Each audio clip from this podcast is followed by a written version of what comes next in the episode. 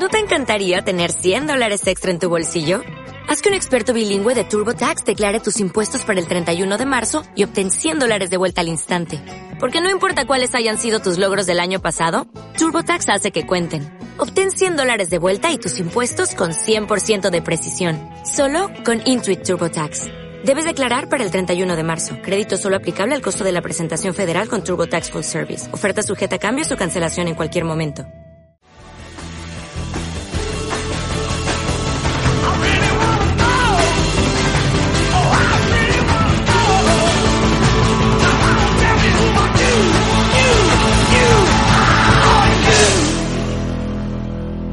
Bueno, pues vamos, vamos con el programa, pero antes nos gustaría citar un referente que de Javi y mío, que es la parroquia del Monaguillo, que ha terminado esta semana. Un programa que ha durado ocho años en Onda Cero y que sin duda nos ha motivado a hacer el podcast de esta manera en cómo lo hacemos, desde nuestro punto de vista, y que Javi tú también sentirás esta pérdida, ¿verdad? Hombre, está claro que no llegamos ni a la altura, estamos empezando, nuestro humor no es ni la mitad de bueno, pero influencia habría. Totalmente, así que un saludo a, Mona y a Arturo Todopoderoso. Y bueno, pues como la gente ya sabe, ya está enganchada a la separata, pero por si acaso Javi, recuérdales dónde estamos. Tú eres en Twitter, arroba Javi Guerrero, y a mí ya me podéis encontrar como arroba Quimicarlos, las dos con cada kilo, de un pasado que yo tuve, en fin. Pero ¿dónde más? ¿Dónde más estamos? Por supuesto, pues tenéis la barra baja separata y podéis encontrarnos en Facebook en la separata. Dentro de la página web tenéis además las redes sociales de Flipboard y nuestro propio tablero en Pinterest. Bueno, luego tenemos una, una parte en la que vamos a hablar de los premios Nobel, ya contaremos un poco de qué va y acabaremos con las noticias. Pero nuestra primera sección es nuevamente una entrevista, ahí estamos innovando. ¿Y a, quién, a quién? ¿Quién nos vamos a entrevistar? Javi, tú que lo sabes todo. Efectivamente, ya que funciona, ¿para qué vamos a cambiar? Así que vamos a traer un invitado le vamos a hacer la entrevista de rigor y después nos va a acompañar durante el resto del programa. Te cuento, hoy vamos a tener con nosotros a Francisco Javier Castro. Francisco Javier Castro es licenciado en Filosofía y experto en Criminalidad y Seguridad Pública por la Universidad de Granada. Además, cursó estudios de posgrado en la UNED especializándose en Filosofía Práctica. En 2013, con un trabajo de investigación sobre los fundamentos filosóficos del terrorismo yihadista, ahí en NA, que luego nos tendrá que contar, consiguió el primer premio en estudios policiales y criminológicos, organizado por la AJPLA, que también nos tendrá que decir qué es eso porque aquí nos perdemos. Yo creo que es la Liga de la Justicia, ¿no? Mínimo, mínimo lo que le ha permitido explotar una línea de investigación que combina filosofía de la religión, ética del comportamentales y ciencias del crimen. Y ahora ya, pues desde 2013 es investigador y docente en el Centro Crimina, que está desarrollando su tesis doctoral sobre criminología experimental aplicada al fenómeno del miedo al delito y percepción de la seguridad. Y después de este pedazo de tocho, que yo no lo llamaría currículum, lo llamo ya pedazo de tocho, Francisco Javier Castro, bienvenido y gracias por participar. Nada, muchas gracias a vosotros por, por invitarme a participar en, este espacio, que, seguro que, que pasamos un genial, un genial rato y especialmente hablando de ciencia, que es siempre importante. Y lo de ASPLA sí que es cierto, que suena a la Liga de la Justicia porque prácticamente la forman los jefes de policía local de la provincia de Alicante. Básicamente, pero claro, no sé, como la extensión de, de Batman, Superman y toda esta gente. Pero una, una versión humana, creo. Vale, tengo que decir que tenemos que subir la calidad de los invitados porque Francisco Javier se nos ha quedado corto en cantidad de peloteos. Mucho poco. No, no, no. Hombre, está claro que siempre es bueno ayudar a amigos de Granada. Cuando claro, es bueno recordar aquellos momentos en los que te agarraban el pelo mientras abrazabas un bate o algo así. Y hasta aquí la entrevista de hoy. Muy bien, gracias por participar. Bueno, bueno, mira, pues Francisco Javier, vamos a aprovechar que yo al menos los dos te conocemos y yo te conozco un poco más y compartimos nombre y vamos a hacerlo un poco más fácil, así que te vamos a llamar Castro, ¿vale? Bien, como, como en APA. APA. Efectivamente, siguiendo normas APA o algo así, seguro que lo aprueban. Y de ahora en adelante Castro, ¿te parece correcto? Genial, genial. Sí, pero es, Castro, es Castro en cursiva, ¿vale? Para la norma APA. Claro, claro. Castro en cursiva. Muy bien, pues mira, Castro, mm, como ya nos pasó en el anterior, en el anterior podcast, casi que tu introducción da pie a, toda la entrevista. Empieza por decirme qué es eso de eh, la AJPLA acá Liga de la Justicia. eso es eh, la Asociación de Jefes de Policía Local de aquí de la provincia de Alicante, que anualmente hacen una especie como de concurso eh, bueno, que tiene como dos vertientes. Una es para premiar investigaciones de naturaleza criminológica, que fue la que, en la que yo me presenté, y la otra creo que era sobre temas de, cuestiones policiales más concretas. O sea, como, cómo mejorar un poco el día a día de, la gestión policial. Que esa la ganó, recuerdo, eh, un policía, de hecho, muy simpático, que ganó un premio acerca de la física en los accidentes de tráfico. O sea, era una cosa bastante bastante cojonuda. Vale, y me toca, me toca. Em, es que he obligado a preguntártelo de acuerdo. ¿Cuánto te queda de tesis y cómo la llevas? ya, ¿eh? Eso, Dios, ¿eh? es como, eh, es como un fantasma que te persigue. Pues, de, verdad, es como la gran maldición. Bueno, una de las cosas buenas que tiene el, programa actual de doctorado es que tiene fecha límite. Ya no es como, como pasaba antiguamente, que si querías podías morirte con la tesis a, punto de terminar. La gente está que tardaba 20 años en, doctorarse. A mí me queda un año. O sea, si, o sea, si todo sale bien y, voy respetando un poco los plazos, especialmente porque ya sería el último año que me queda de matrícula, es eh, para el año que viene se haría la defensa y el depósito. Claro. Oye, si os digo, si os digo que se me ha caído el ratón y me lo he cargado y mientras Castro habla, yo estoy intentando recomponerlo por debajo de la cama, ¿os lo creéis? Eh, sí, eh, claro. ¿Quién ha podido pues- matar al ratón, ya que eres criminólogo?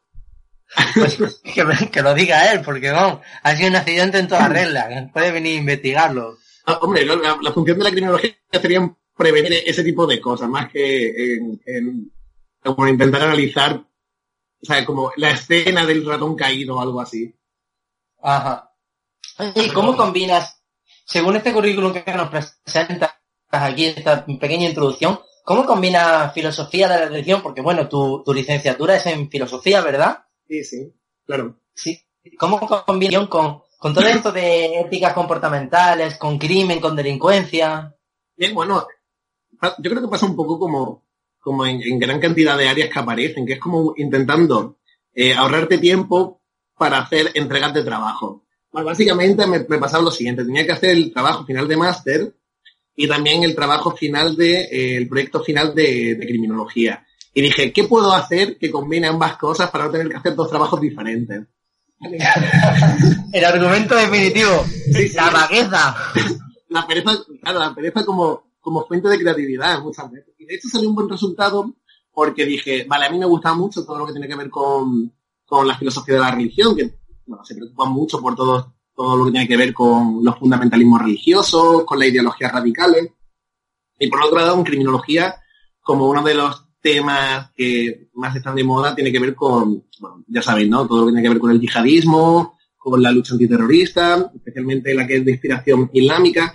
Entonces dije, mira, pues aquí tengo la posibilidad de hacer algo diferente porque eh, tradicionalmente los estudios criminológicos que se hacen sobre yihadismo no, no se tienen idea, o, o al menos eh, no se muestra como que eh, le dé mucha importancia a todo lo que tiene que ver con ideologías radicales y qué papel juegan las ideologías radicales en la conducta de las personas, especialmente en conducta de carácter terrorista. Pues nada, pues ahí salió un poco, salió un poquito el tema, lo exploté, o sea, lo exploté en la medida de lo posible. Qué frase más acertada, ¿no? Sí, para el yihadismo es, es perfecta.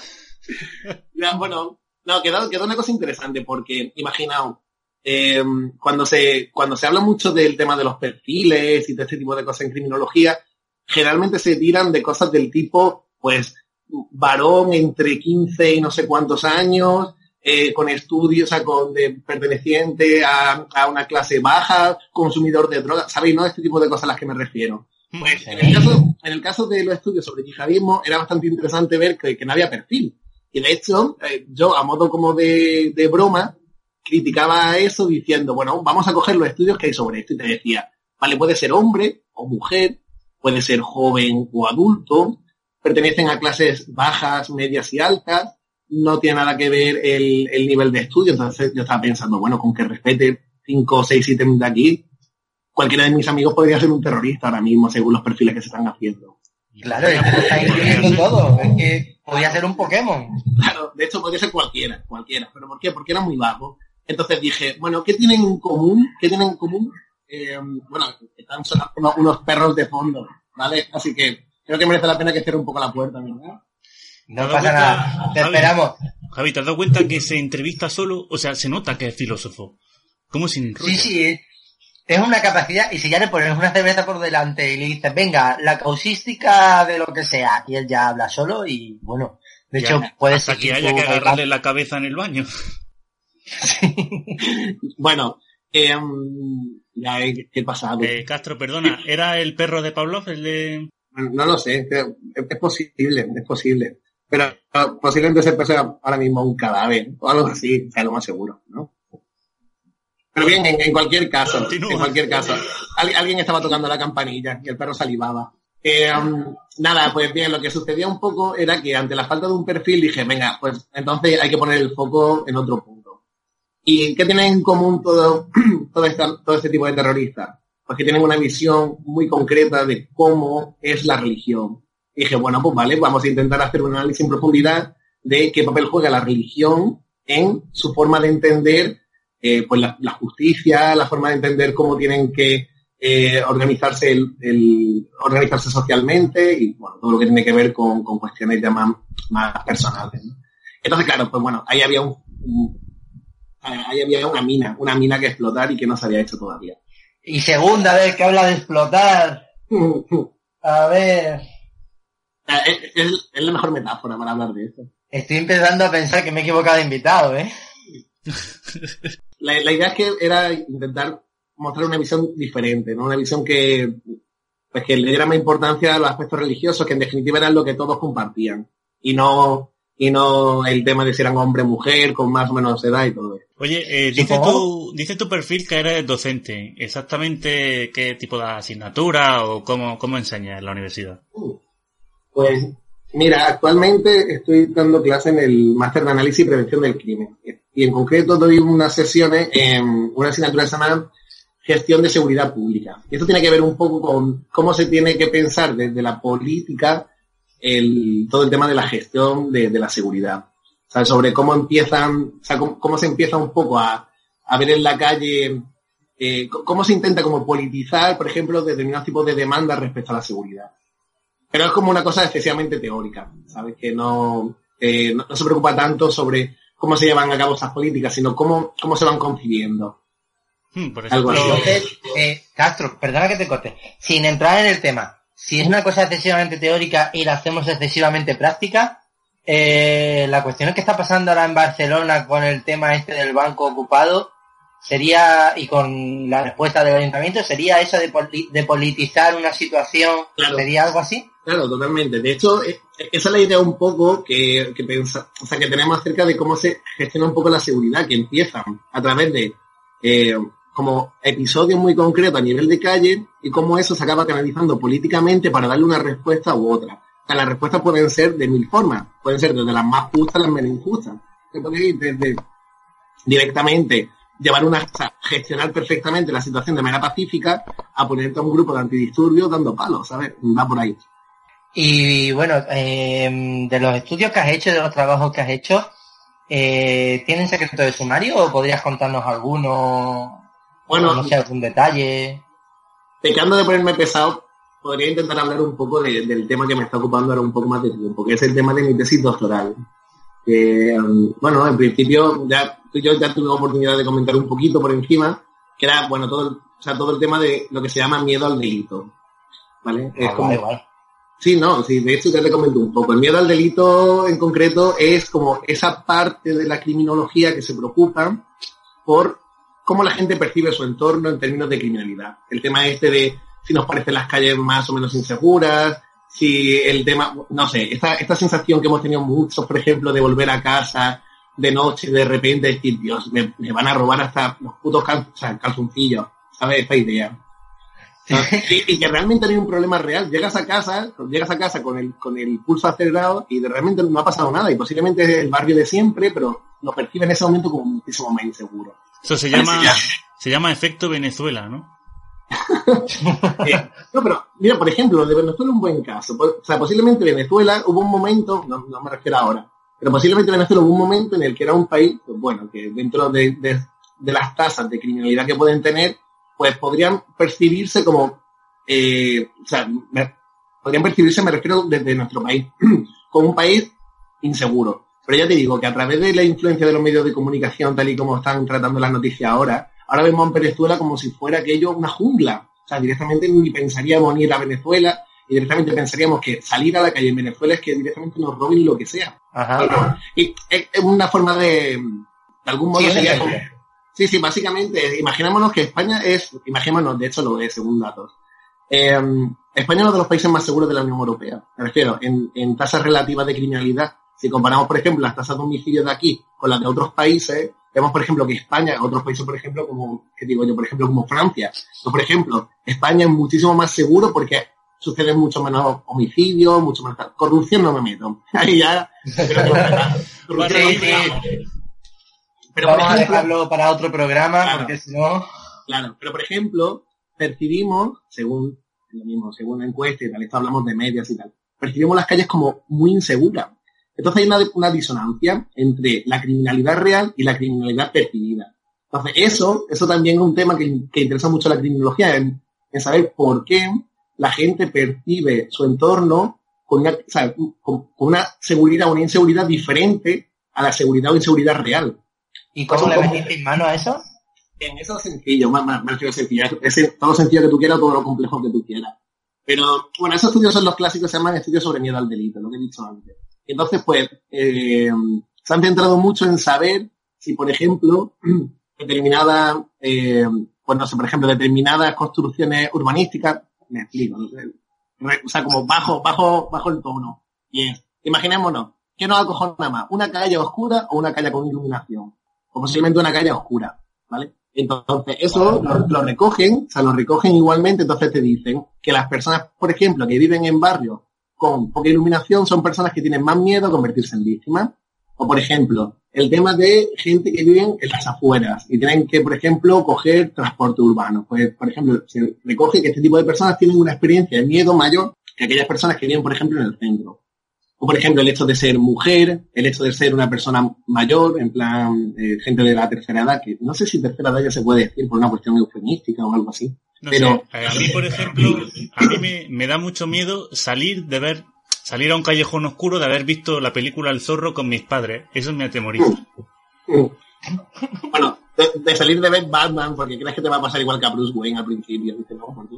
Sí, sí, entonces, evadir, evadir eso va, un poco por ahí. Entonces, lo que interesa es conocer qué elementos hacen que, determinados, o sea, que determinadas personas o determinados grupos de personas perciban su entorno como más inseguro. Porque eso tiene una influencia brutal. Eso a la gente le produce ansiedad. Eso, por ejemplo, produce, por ejemplo, pánico. De repente también puede aparecer que se estigmatizan grupos, o sea, colectivos grandes. De repente podríamos, eh, pues, esto sucedió mucho en Estados Unidos. El tema, por ejemplo, de se percibía como mucho más inseguro los colectivos de color. Aquí en España eso lo podemos hacer, por ejemplo, con inmigrantes. O sea, si vemos un grupo de inmigrantes, mucha gente los percibe como mucho más inseguros cuando no tienen por qué. Me refiero, también se genera una dinámica de prejuicio, una dinámica, por ejemplo, de, estigmatización de determinados colectivos, y ya no solamente de colectivos, sino de espacios urbanos. Por ejemplo, el rollo este de, no pase, en el caso de Granada, la Almanjaya, uy, la Almanjaya, el barrio chungo, no sé qué. Pues ese tipo de cosas eh, forman parte de todo este tipo de investigación. ¿Se dice, ¿se dice barrio chungo en criminología? puedes, puedes acuñar el término. Vale, vale. aún, yo no he tenido oportunidad de leerlo, pero puede, puede eh, si quieres acuñarlo, todo tuyo. Oye, vamos, vamos a hacerlo nosotros bajo la bajo la dirección de la separata y nos llevamos el mérito. Bien, pues, un poco, o sea, el, el enfoque que yo le he dado a esto, que es un enfoque muy personal, y la verdad que me está dando buenos resultados a nivel como de, recepción en el público, que es, yo estoy intentando llevarlo como a, una metodología totalmente experimental. Cuando se ha estudiado el fenómeno, se ha estudiado el fenómeno de, de cuánto miedo sufre la gente a través de cuestionarios. Es decir, a la gente se le pregunta en un cuestionario, oye, ¿cuánto miedo tienes a convertirte en víctima de una agresión sexual en este barrio? Es decir, utilizan preguntas para capturar emociones como si fueran eh, preguntas para capturar, por ejemplo, el género o el sexo o la edad de alguien. entonces, la pregunta es, si tú a alguien le pones, por ejemplo, en una escala del 1 al 10, dime cuánto miedo tienes, que dice, por ejemplo, un 4, y otra persona te dice un 4. ¿Consideráis, por ejemplo, que ambos 4 van a referir a lo mismo? Obviamente no. Obviamente no. Claro que no. Ni tampoco es el mismo miedo, ¿no? No. Es si me preguntas a mí qué miedo tengo a que me suspenda de profesora de biología. Es que es tan relativo. Claro. Por eso, por eso yo ante, ante la, bueno, y, y, y esto ha dado como resultado que estudios diferentes utilizando las mismas escalas den resultados muy distintos, incluso contradictorios a veces. Entonces, a mí me preocupó, o sea, me preocupaba un poco eso, porque el fenómeno es real. ¿quién, no, ¿Quién no se acojonado un día pensando que le iba a pasar algo y que nunca le ha sucedido? Es una experiencia de miedo al delito. Es decir, el fenómeno es real. Pues, yo, la, el, en mi caso, el, y esto lo desarrollé en Dinamarca con, con, unos colegas de allí, que, bueno, que me dieron la oportunidad de hacerlo allí, pues cogimos y nos fuimos a, un barrio chungo, un barrio, o sea, como estigmatizado por eh, tener problemas con la criminalidad y tal, y entonces lo que hicimos es dar, eh, utilizar como el ejercicio clásico. Castro, dime, dime. Castro, ¿aprendiste a decir barrio chungo en dinamarqueño? en danés, en danés. Pero no, no me acuerdo. De hecho, tiene, te lo, te lo prometo, es una lengua horrible, o sea, horrible. Pero más que todos hablan inglés, hablan inglés y hablan genial. De hecho, hablan inglés mejor que los ingleses, que diría yo. Pero, pero eso no, ni idea, ni idea, yo qué sé. imagínate algo que lo pronuncia el demonio o algo así, ¿sabes? Como... Vale, vale, vale. Pues, nada, básicamente, la primera pregunta que se utilizó históricamente acerca del miedo al delito era ¿cuánto miedo tienes a convertirte en víctima paseando por la noche por un parque oscuro, o sea, por un parque? O en plan como paseando por la noche eh, por tu barrio o algo así. Paseando solo, paseando por la noche, o sea, para que eh, tuvieras como un escenario de vulnerabilidad. Pues dijimos, tío, pues dije yo, tío, pues en lugar de preguntarlo, ¿por, qué no se lo hacemos a la gente que pase a solas por un barrio, no sé qué, no sé cuánto? Así me gusta, un hombre práctico. esto, esto, esto, es como un poco a los cimbardos, ¿sabes? Me refiero. tuvimos, Carlos. Claro, tuvimos movidas con el comité ético, ¿sabes? Movidas con el comité ético hasta ahí. Carlos, ¿para qué te voy a preguntar cuánto miedo tienes? Pues para eso me escondo, te acojono y lo comprobamos in situ. te, juro que un 4. No, pues el, tema. Lo juro, lo juro. El tema era que eh, nosotros lo que hicimos fue, dijimos, bueno, pasamos de los cuestionarios, vamos a ponerle un marcador de pulso cardíaco, un monitor de pulso cardíaco. Y entonces veremos si realmente, ante una situación de estrés, dos grupos, uno control y uno experimental, en una o sea, el, el experimental había un punto del camino que estaba totalmente a oscura y el control obviamente no pues si realmente la oscuridad en un barrio chungo se podía reflejar bien en, eh, el pulso cardíaco. Ya adivináis la respuesta. Pues sí. De, hecho, estamos haciendo el análisis de los datos ahora y estamos súper contentos porque estamos viendo que, vale, no descubrimos nada diciendo que a la gente la cojona la oscuridad. Lo que sí que vimos era que a la gente la cojona la oscuridad, pero después si tú le preguntas por un cuestionario, porque después lo que hicimos, nadie nos dijo que tuvo miedo. Es decir, entre, entre condiciones, es decir, entre el grupo control y el experimental no había diferencia en el cuestionario, pero sí que había diferencia en el pulso cardíaco. Y una, una cosa, eh, la pregunta literal era, ¿te acojona la oscuridad? No, no, no, no, no. Es cuánto miedo has tenido durante la tarea. Bien. O sea, cuánto miedo, cuánto, miedo a ser agredido has tenido, agredido, robado, no sé qué, tienes, has tenido durante la tarea. Os preguntaba ahí. ¿Y cuál era la tarea? ¿Te acojona el barrio chungo? Ellos no sabían que estaban participando, obviamente, en un, estudio sobre miedo al delito. De hecho, estaban participando en un estudio de memoria en espacio público. ¿Vale? Claro, ¿por qué hicimos eso? Porque si no revelábamos la hipótesis. Y entonces, lo que utilizamos también era todo lo que tiene que ver con cómo influye una situación estresante a, eh, la, eh, a la codificación de recuerdos. Porque una de las cosas que, que como que nunca se ha valorado en estudios de miedo al delito es Vale, si cogemos a una persona y le preguntamos dos meses después cómo fue su experiencia, estamos asumiendo que esa persona conoce, o sea, reconoce al detalle cada, cada aspecto de, la, del evento que tuvo.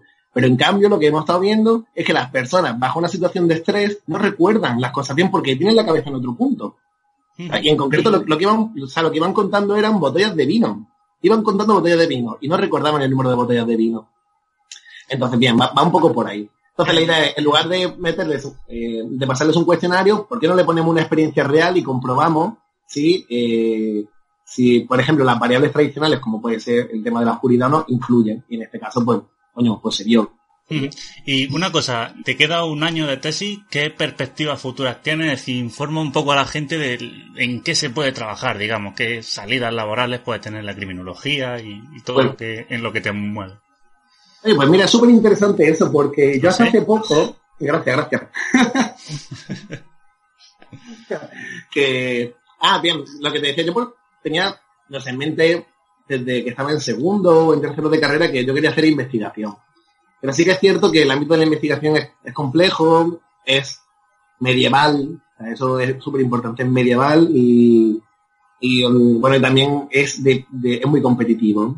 Entonces también al mismo tiempo que es competitivo no hay fondos para todos. Entonces pues tienes que pensar en alternativas y ser creativo. Oye, por suerte, como estoy trabajando también en cuestiones de, proyectos europeos y tal, te vas encontrando que hay eh, muchísimas empresas, pero muchísimas empresas, ya no sé, y aquí en España hay algunas gordas, pero que se dedican a cuestiones de seguridad, a desarrollar, por ejemplo, aplicaciones, a desarrollar tecnologías, desarrollar este tipo de cosas, que no tienen ni pajolera idea de, eh, de cuestiones psicológicas, sociológicas, todo, este nivel más social sobre el, fenómeno de lo criminal. Es decir, eh, son personas que desarrollan instrumentos para mejorar la seguridad, pero se olvidan totalmente de la dimensión social. Y entonces están súper demandados, me refiero, de el perfil es como, en el caso de Javi, el psicólogo, pues, eh, pues eso, que se demanda mucho ese tipo de perfiles. O sea, se demanda mucho gente que le pueda dar como ese tipo de tonalidad más humana a todo lo que hace. No, no sé, yo, yo,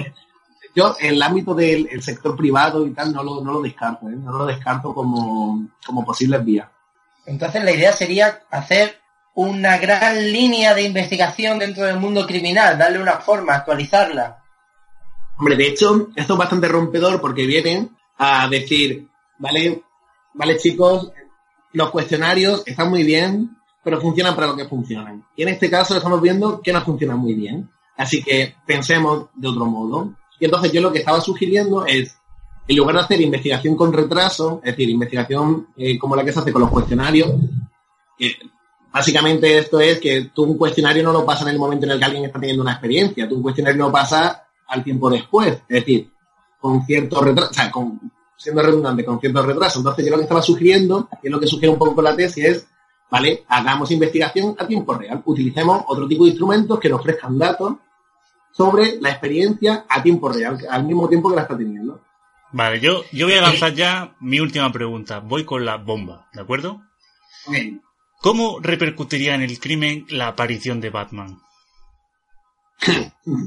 Esto, Batman tiene un perfil, chachi, porque él, es experto en psicología criminal. Entonces, Venga, sí, aquí ya todos son psicólogos. No, no, pero de verdad, de hecho, si te juegas en el, el Arkham Asylum, el de, el de Play, recuerdo que uno de los aspectos que venía en las fichas de Batman era experto en psicología criminal, no sé. Pero es buena pregunta, porque yo creo que el hecho de que apareciera Batman en, el ámbito criminal inauguraría el fenómeno de el miedo al criminal, o sea, el miedo del criminal. Ya no el miedo al delito, sino el miedo que tiene el criminal, ¿sabes? Entonces, a que le atrapen este tipo de cosas o a que le peguen una paliza. Pero también surgiría el, eh, digamos, la motivación para otros criminales para que hagan más todavía el crimen y que aparezca Batman. Técnicamente Batman tiene una función disuasoria. O sea, si, si al menos si está haciendo bien su trabajo. Sí, pero puede despertar a, otro tipo de mentes perversas. de hecho, de hecho si, si realmente pasa eso, entonces Batman es bastante ineficiente. Pero no lo sé, habría, habría que plantearlo bien. Habría que plantearlo bien. Javi, termina, pues termina Javi la entrevista con una pregunta ya que sea demoledora. Sí, bueno, yo soy un poquito más aburrido, ¿sabes? Y más si sueltas una bomba como Batman. Pero, bueno, allá voy. Yo es que lo que me pregunto es, aunque haga, sin entrar a debate, porque esto puede dar para mucho, aunque hagas uso de técnicas más fisiológicas de medición de pulso y todo esto, el hecho de dedicarte a ciencias conductuales, como también hago yo, eh, no puede provocar un poco de quejas de que haya falta de fiabilidad o de, o de validez al no ser una ciencia exacta, no, no, es, no es química, no es física, no es matemática, es que, que, la gente piense que no, que no sirve de nada un cuestionario, vamos, básicamente. Somos, no, no, no. Somos mejores, vaya. no, pero no tiene nada que ver, Javi. De hecho, tú y yo ya hemos tenido la oportunidad de discutir esto. Y, y, una de las cosas que yo, bueno, he ido manteniendo un poco en algunas comunicaciones que he tenido sobre todo esto es, vale, es cierto que, lo, que los datos que nos ofrecen, los instrumentos que recogen eh, dimensiones fisiológicas, son bastante objetivos. Es decir, ahí el, sujeto no, como que no, no entra a, a, a, valorar un poco la situación que tiene. Es decir, tú recoges directamente el pulso cardíaco y listo. Pero sí que es cierto es que el pulso cardíaco no se acelera únicamente cuando tienes miedo. El pulso cardíaco se puede acelerar cuando tienes miedo, cuando estás bajo la emoción de la ira, bajo la emoción de la felicidad, ese tipo de cosas. Entonces, el hecho de utilizar el, eh, como instrumentos subjetivos como los cuestionarios ayudaría mucho a interpretar qué tipo de, eh, de experiencia está teniendo. Entonces, sí, eh, yo no, no, o sea, como que no estoy diciendo elijamos uno para desmancar a otro, sino que estoy diciendo es, vale, pongamos la atención un poco sobre estos que nos ofrecen un tipo de información, en mi opinión, creo que menos sujeta a la interpretación del sujeto. Sí, vale, entiendo. Vamos, que, Perfila que, mejor, ¿no? Que Para sí, mejorar la sensibilidad, con, por decirlo de alguna manera. Claro, pero vamos, que mi interés no está en, en, en quitarle trabajo a los hacedores de cuestionarios ni nada de eso, de verdad. bueno, pues Castro, eh, criminólogo de día, Batman de noche. Como estamos cortitos de presupuesto, porque ya en el primer programa tuvimos a dos invitados y no hemos quedado sin dinero para desayuno, la idea es que te quedes con nosotros el resto del programa ¿Vale? Sí. Y pasamos a otra sección. Okay. Sí, no obstante, eh, deja ya tu Twitter, porque si la gente te quiere seguir o comentar lo que sea, para por si luego se me olvida, tú ve diciéndolo ya. Pero el de civil, no es de vigilante nocturno. Pero dilo, dilo, dilo chiquillo. Mi Twitter es FJ Castro barra baja. Perfecto. bueno, pues muchas gracias. Nos vamos un momento a la pausa publicitaria sin publicidad y volvemos con el tema Ig Nobel. ¿De acuerdo? Beso. Vamos, lío.